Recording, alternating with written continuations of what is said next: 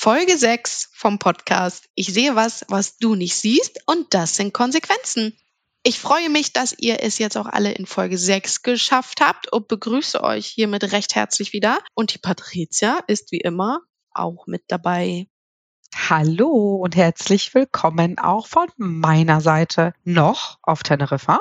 Und ich freue mich, dass wir wieder an einem Freitag da sind, hier wieder mit Sonnenschein. Und du in Deutschland mit etwas. Ja, es ist durchwachsen.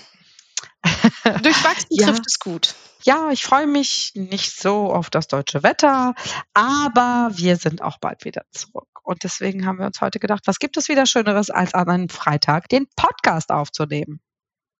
Richtig, wir haben ja sonst nichts zu tun an einem Freitag.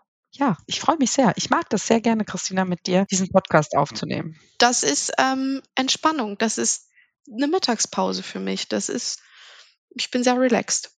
Ich auch. Und ich freue mich, dass wir diese Themen, ich weiß gar nicht, wie das ankommt, aber das sind ja Themen, über die wir tagtäglich sprechen und die wir jetzt in diesem Podcast einfach vermitteln wollen für diejenigen, die einfach jetzt mal Zeit haben und sich damit beschäftigen wollen, die uns vielleicht kennenlernen wollen, bevor sie uns anschreiben und sagen, Mensch, da möchte ich mehr erfahren, da möchte ich mich beraten lassen. Das könnt ihr immer sehr gerne tun, kommt gerne auf uns zu. Und deswegen picken wir uns immer verschiedene Themen raus, von denen wir denken, dass die euch interessieren. Und was haben wir uns denn heute überlegt, Christina?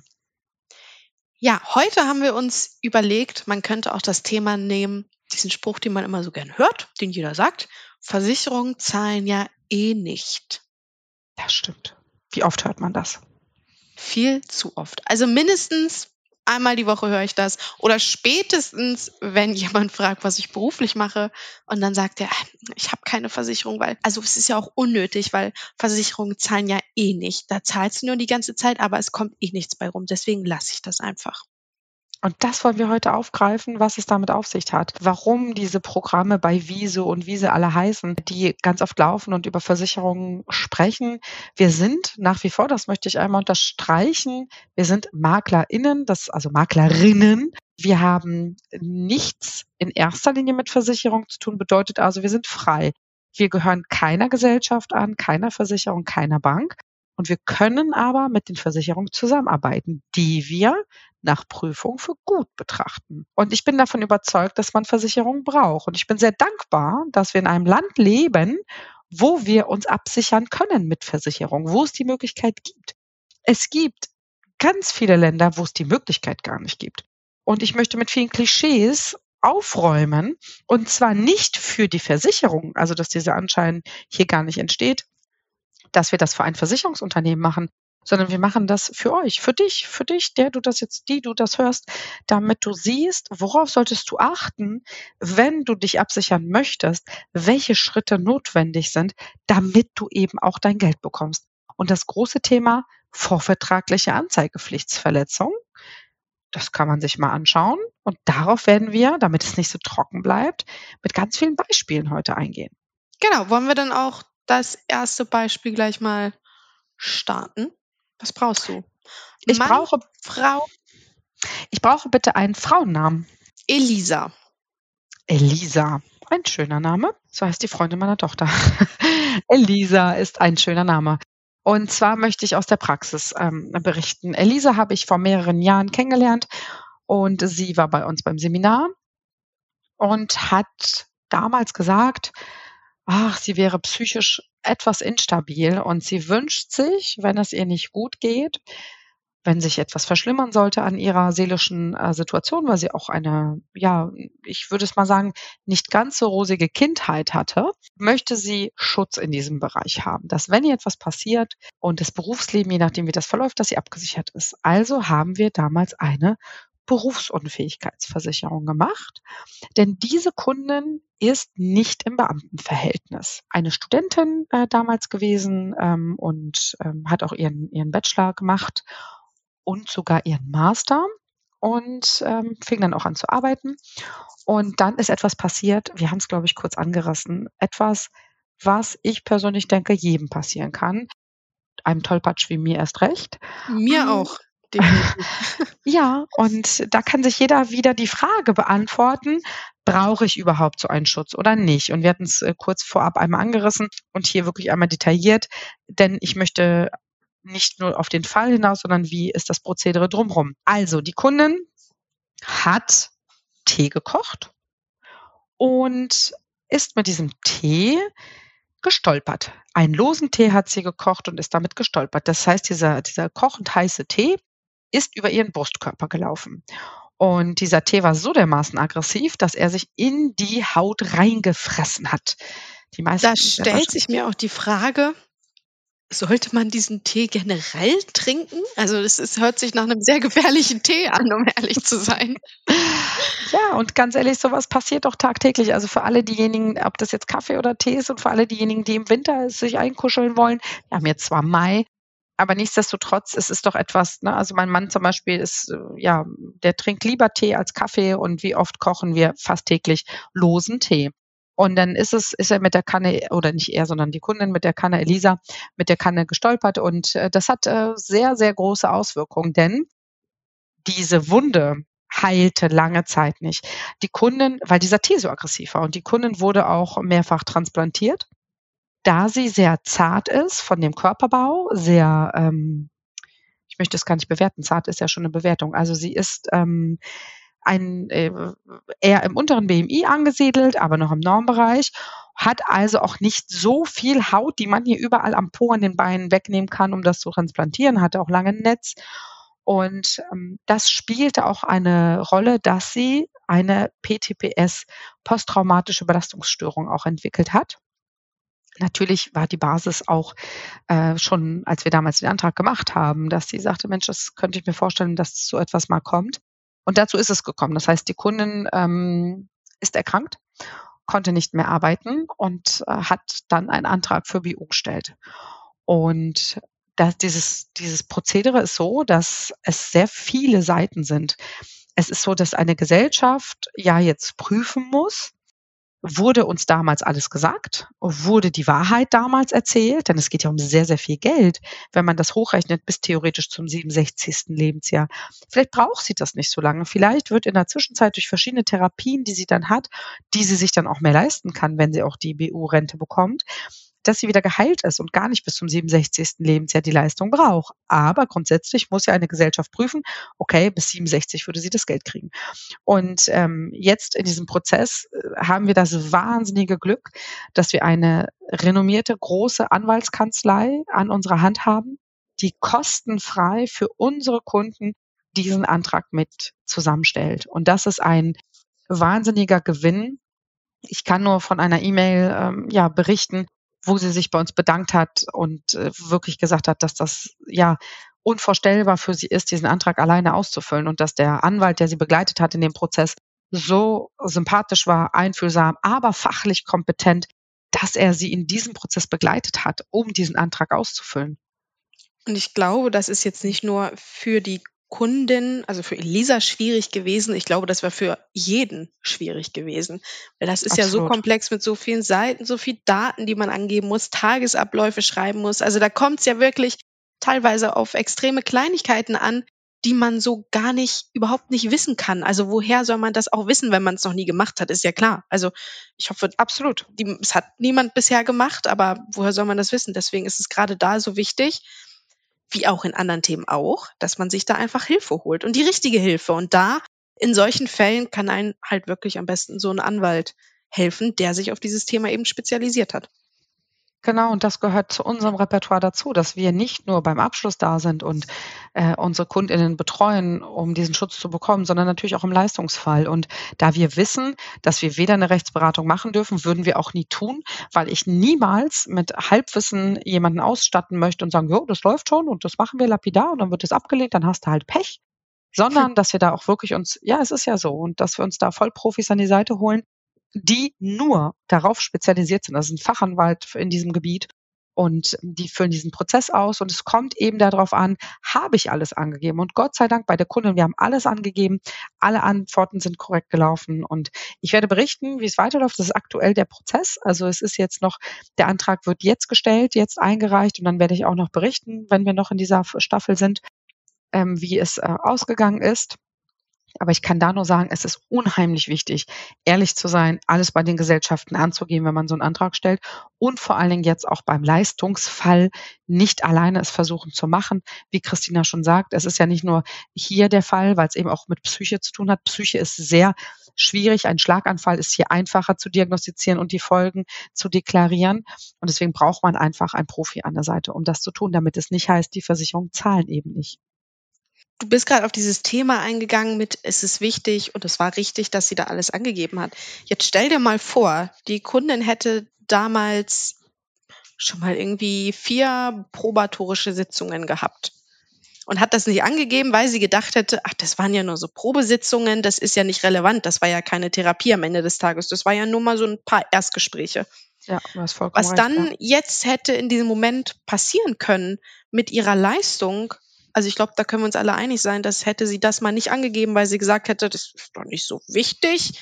Ich glaube, dann wäre sie am Ende des Tages ohne Leistung jetzt hier rausgegangen aus diesem Fall.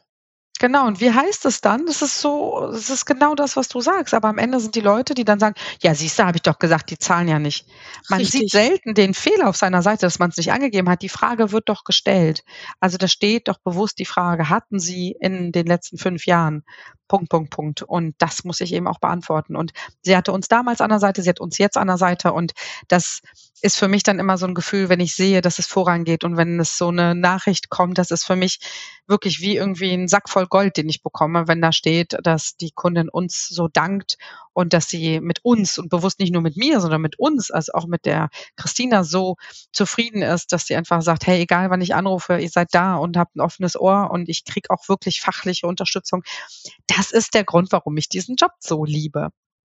Ich finde auch, also es gibt nichts Schöneres an diesem Job, als wirklich diese Rückmeldung zu bekommen. Und wenn es auch nur so eine Dankes-E-Mail ist. Also ich finde, das gibt einen so viel, wenn man einfach so ein positives Feedback und so ein wirklich ehrliches Danke mal hört für das, was man eigentlich tut. Also das kann nichts anderes irgendwie toppen. Also das sind so wirklich Glücksmomente, die man dann wirklich so im Job hat. Also ich freue mich da Absolut. jedes Mal drüber, als wenn es das erste Mal gewesen wäre, dass sich jemand bei mir bedankt hat. Absolut. Und das ist für mich auch ein Highlight, wenn ich dann immer höre, es ist äh, von allen Seiten sind die Leute zufrieden. Und äh, gerade das macht es doch aus, dass man jemanden eben in solchen schwierigen Zeiten auch begleitet und nicht einfach im Regen stehen lässt. Aber wir haben ja heute noch mal was äh, mitgebracht. Das ist ein Beispiel. Christina, du hattest noch mal ähm, etwas rausgesucht, was ich sehr, sehr gut finde, um mal zu verdeutlichen, in dem Beruf der LehrerInnen, was da auf jemanden zukommen kann. Ich glaube, was wir schon mal hatten, dieses Thema, dieser häufigste Grund, warum Lehrer, Lehrerinnen berufs- oder dienstunfähig werden, ist tatsächlich die Psyche. Ich glaube, da sind wir uns alle einig, hatten wir auch schon mal erwähnt. Und das ist Ähm, auch statistisch nachzulesen. Also das stellen wir nicht auf, diese, diese Richtig. These. Die ist statistisch belegt. Das haben wir uns nicht ausgedacht, das ist wirklich so belegt. Und ähm, jetzt war hier eine Versicherungsgesellschaft mal so nett und hat uns mal so einen kleinen Auszug geschickt. Warum wurde wer eigentlich mal dienstunfähig? Hier geht es wirklich ausnahmslos jetzt um Lehrer und Lehrerinnen. Und man muss dazu sagen, was auch wirklich sehr erschreckend ist, ist auch das Alter. Also wir reden hier von einer Altersspanne von Jüngster ist 24 Jahre und älteste ist 31 Jahre. Also diese Altersspanne auch nochmal zu sehen, das ist in jungen Jahren einige wahrscheinlich auch noch mitten im Referendariat gewesen. Und anhand dieses Auszugs kann man halt auch einfach sehen, vier von sechs Fällen ist es einfach auf die Psyche zurückzuführen. Ganz unterschiedliche Gründe, also Depression, Überforderung, Mobbing, etc. Diese, dieses Thema Psyche ist ja so breit, weswegen man da ausfallen kann. Aber es sind halt auch eben andere Themen. Es muss nicht nur immer speziell die Psyche sein. Beispielsweise noch ein Beispiel mit Brustkrebs oder ein Herzinfarkt. Also es sind wirklich, es ist breit gestreut, aber anhand dessen kann man wirklich sehen, dass diese Psyche wirklich überwiegt und auch, was noch erschreckender ist, wie ich finde, habe ich gerade schon gesagt, das Alter der Lehrerinnen und Lehrer, wann die dienstunfähig eben werden. Die hatten Gott sei Dank alle Glück und hatten eine gute Absicherung. Die hatten alle eine Dienstunfähigkeitsversicherung und haben dann halt auch eben ihre monatliche Rente ausgezahlt bekommen, sodass die so wie vorher auch weiterleben konnten. Und hier ist es zu diesen Beispielen zu sagen, das fand ich ganz gut, dass ne, ihr mal hört, von, von sechs Fällen sind es vier mit der Psyche, auch Mobbing und so weiter. Wenn man jetzt die aktuelle, da kommen wir ja nochmal zu, ich greife nochmal vor, wenn man sich jetzt anguckt, was in den Schulen passiert. Also jeder von uns weiß ja, es gab Lehrerinnen und Lehrer, mit denen kann man besser klar, mit denen kann man nicht besser oder, oder schlechter klar. Habe ich noch und, die besten Erinnerungen dran. ja, und es ist ja so, dass heutzutage ist die Realität, dass viele Eltern ihrem Beruf als Eltern nicht nachkommen, also ihrem Job, finde ich extrem wichtig. Ich als Mama kann das sagen, denn ich versuche mich äh, zu zerreißen, um meinem Kind gerecht zu werden und das ist irgendwie ja, glücklich ist, aber auch weiß, dass man einfach mal Danke, bitte sagt und dass man einfach Respekt hat. Und da ist es mir wichtig, dass das Kind respektiert wird. Also das Kind hat genauso viel Respekt verdient wie eine erwachsene Person. Und diese Werte werden oft nicht mitgeteilt, sodass wir in der Praxis, in den Gesprächen einfach hören, wie schwierig es auch ist, mit den Kindern zurechtzukommen, aber noch schwieriger mit den Eltern der Kinder zurechtzukommen. Und das sind Faktoren, die ich persönlich als Lehrerin oder Lehrer nicht beeinflussen kann, sondern denen bin ich ausgesetzt. Und wenn ich da weiß, okay, wenn ich falle, wenn ich nicht mehr kann, ich gehe raus, dann habe ich eine Absicherung und habe eine monatliche Rente. Und das, was Christina gerade sagte, ähm, vielleicht äh, kannst du das Alter sehen, diese, dieses Mobbing-Falls, wie alt diese Person gewesen ist? Mhm. Das war 30 Jahre. Ja, verrückt. Ich bin jetzt 37 mhm. und da denkt man sich, boah, und dann hat man fünf Jahre studiert mindestens, dann das Ref draufgesetzt und dann ist es so krass, dass man damit nicht zurechtkommt. Und gerade, dann bin ich gerade im Berufsleben mit meinen jungen 30 Jahren, also je nachdem, was die Dame vorher gemacht hat. Ähm, aber lass sie vielleicht noch nicht mal auf Lebenszeit verbeamtet worden sein und die ist schon raus, weil halt eben solche äußeren Faktoren auf einen zukommen, was ja nicht mal ihre eigene Schuld ist. Also, was heißt, also eine Krankheit ist nie die eigene Schuld, eine Krankheit trifft dann einfach, das wollte ich damit nicht sagen, aber Absolut, es sind halt, ja. es ist nicht, weil sie hat irgendwie eine bösartige Erkrankung, sondern es sind wirklich äußere Faktoren, die hätten halt auch vermeidbar sein können irgendwo. Absolut. Absolut. Und jetzt brauche ich nochmal einen Namen bitte. Und zwar auch eine Frau. Luisa. Luisa. Ähm, Elisa, Luisa, das ist, ähnelt sich sehr. Luisa, äh, das möchte ich aufgreifen. Luisa ist mittlerweile, die kriegt jetzt die Tage, müsste das Baby ja auch kommen. Die ist mittlerweile auf Lebenszeit verbeamtet, kriegt auch ein Baby. Ähm, ist aber damals zu mir gekommen, als sie noch studiert hat. Und ähm, es war so, die Kundin ist damals zu mir gekommen und war damals noch im Studium, ist damals auch mit den Eltern noch zur Beratung gekommen, mit dem Papa zur Beratung gekommen und wir haben die Gesundheitsdaten aufgenommen. Wieder Thema vorvertragliche Anzeigepflichtsverletzung. Hier geht es allerdings nochmal um Krankenversicherung, private Krankenversicherung. Wir haben, wir sind ja sehr pingelig, was die Gesundheitsdaten angeht. Also nochmal ein Turnaround, alle Unterlagen besorgt, um die, um die ganzen Angaben ja korrekt zu machen, nichts zu vergessen und haben den Antrag gestellt. Und jetzt, wie soll es sein, hat die Kundin zwei Monate original nach dem Referendariatsbeginn, nicht Ende. Sie ist ins Ref eingestiegen, verbeamtet worden auf Widerruf und dann ist sie, zwei Monate später, hatte sie so ein Knubbel im Bauch. Und dann ist sie damit zum Arzt gegangen, hat mehrere tausend Euro an Kosten produziert. Und bei der privaten ist es ja so, man reicht ja die Rechnung ein an die private und die übernimmt das. Und die hat gesagt, Moment, ihr habt vor gut vier Monaten den Antrag ausgefüllt. Jetzt ist die Kundin verbeamtet. Seit zwei Monaten kriegen wir überhaupt Monatsbeiträge. Und jetzt sollen wir Kosten von mehreren tausend Euro bezahlen? Stopp. Hä? Wir wollen bitte einen Auszug aus der Akte haben. Was heißt das? Die Gesellschaft hat dann Anspruch und sagt, die möchten quasi die Akte vom Hausarzt haben, denn das kommt denen alles sehr komisch vor, das auf so in so kurzer Zeit und das wusste man nicht.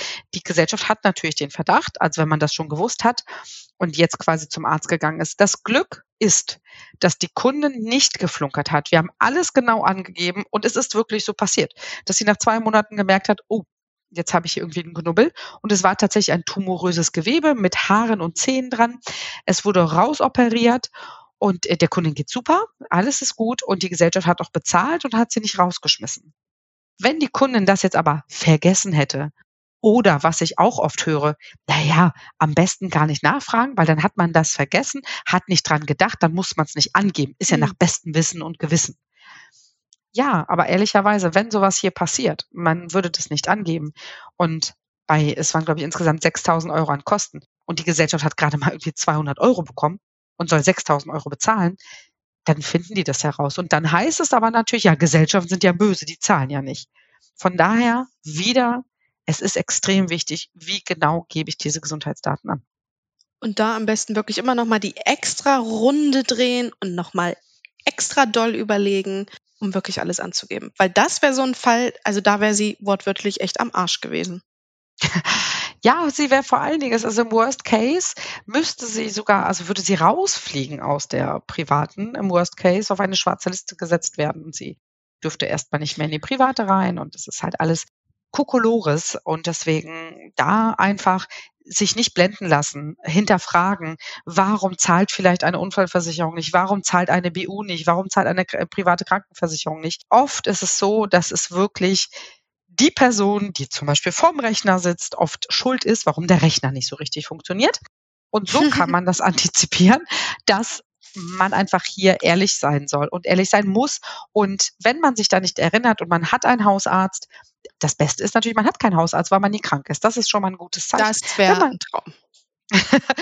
Wenn man aber einen Hausarzt hat, naja, dann verdammte Axt hin, sich einen Auszug holen und im besten Fall nicht alleine machen. Denn das hatten wir gerade im persönlichen Gespräch äh, zwischen Christine und mir. Ähm, da gibt's Leute, die geben das bei Check24 ein. Das kann man machen, aber Hand aufs Herz. Guckt, dass ihr eine Person habt, die sich damit auskennt, die vielleicht auch aufs Lehramt spezialisiert ist. Nicht die erstbeste. Die meisten arbeiten digital. Das heißt, egal wo ich sitze, also Beispiel, ich sitze auf Teneriffa und arbeite weiterhin und meine KundInnen sind in ganz Deutschland verteilt. Ob das Dortmund ist, Hannover, Hamburg oder irgendwo in Hessen, ähm, auch das ist alles. Auch Baden-Württemberg haben wir Kunden. Also KundInnen, äh, von daher wirklich, da muss man einfach gucken, dass man Profi an der Hand hat, damit im Leistungsfall, wenn das Haus brennt, die Feuerwehr auf jeden Fall auch kommt. Vor allem muss man ja auch nochmal anmerken, wenn ich mich als jemand, der da absolut überhaupt gar keinen Plan von hat, nicht mal so ein bisschen, damit auseinandersetze und mich damit beschäftige, das bei Check24 eingebe, das da irgendwie versuche zu vergleichen, irgendwie versuche einen Antrag auszufüllen. Keine Ahnung, also es ist doch für mich selbst auch viel einfacher, wenn ich einfach jemanden habe, der mir sagt, jetzt musst du das machen, da musst du das hinschreiben, das musst du tun, nein, das ist besser. Also es ist doch für mich am Ende des Tages auch weniger Arbeitsaufwand, mich da mal kurz hinzusetzen vor meinen Laptop, mich beraten zu lassen, anstatt mich zehn Stunden vor den Laptop zu setzen und mir das Ganze einfach selbst ergoogle. Also es ist doch Arbeitsaufwand technisch nochmal viel geringer, wenn ich mir einfach mal Hilfe suche. Und das sehe ich auch so. Das sehe ich auch so, denn wenn ich irgendwie ein Muttermal habe, was wächst, das versuche ich doch auch nicht online zu behandeln, sondern gehe zum Arzt. Und mit den Versicherungen. Ich gehe in die Küche, hole mir ein Messer und schneide es raus. Uh, bitte nicht. und das ist es doch. Und deswegen, das sind Fälle, deswegen haben wir diese Folge auch nochmal mit reingenommen. Das sind Fälle, die passieren. Man hat diese Absicherung, weil man eben erkranken kann. Und dann will man einfach Leistung bekommen, Geld bekommen, weiterleben und nicht noch sich Gedanken machen müssen, habe ich das richtig gemacht oder nicht oder was fehlt da. Weil ich glaube, jedem muss auch klar sein, dass so ein Verschweigen bringt mir halt nichts, weil ich zahle dann die ganze Zeit meine Beiträge, dann möchte ich irgendwann eine Leistung haben. Ich weiß aber, dass ich was verschwiegen habe. Also da muss mir doch von vornherein schon klar sein, oh, das kann mir, wenn ich mal Leistung brauche, irgendwann mal auf die Füße fallen. Also das muss man sich erstmal bewusst machen. Ich stelle diesen Antrag damit ich irgendwann mal eine Leistung bekomme. Weiß aber, ich stelle den falsch und weiß auch von meinen Konsequenzen, was dann passieren kann. Ich zahle monatlich meinen Beitrag und rege mich dann am Ende des Tages auf, dass ich keine Leistungen bekomme. Ja, Überraschung. Also hätte ich nicht mitgerechnet.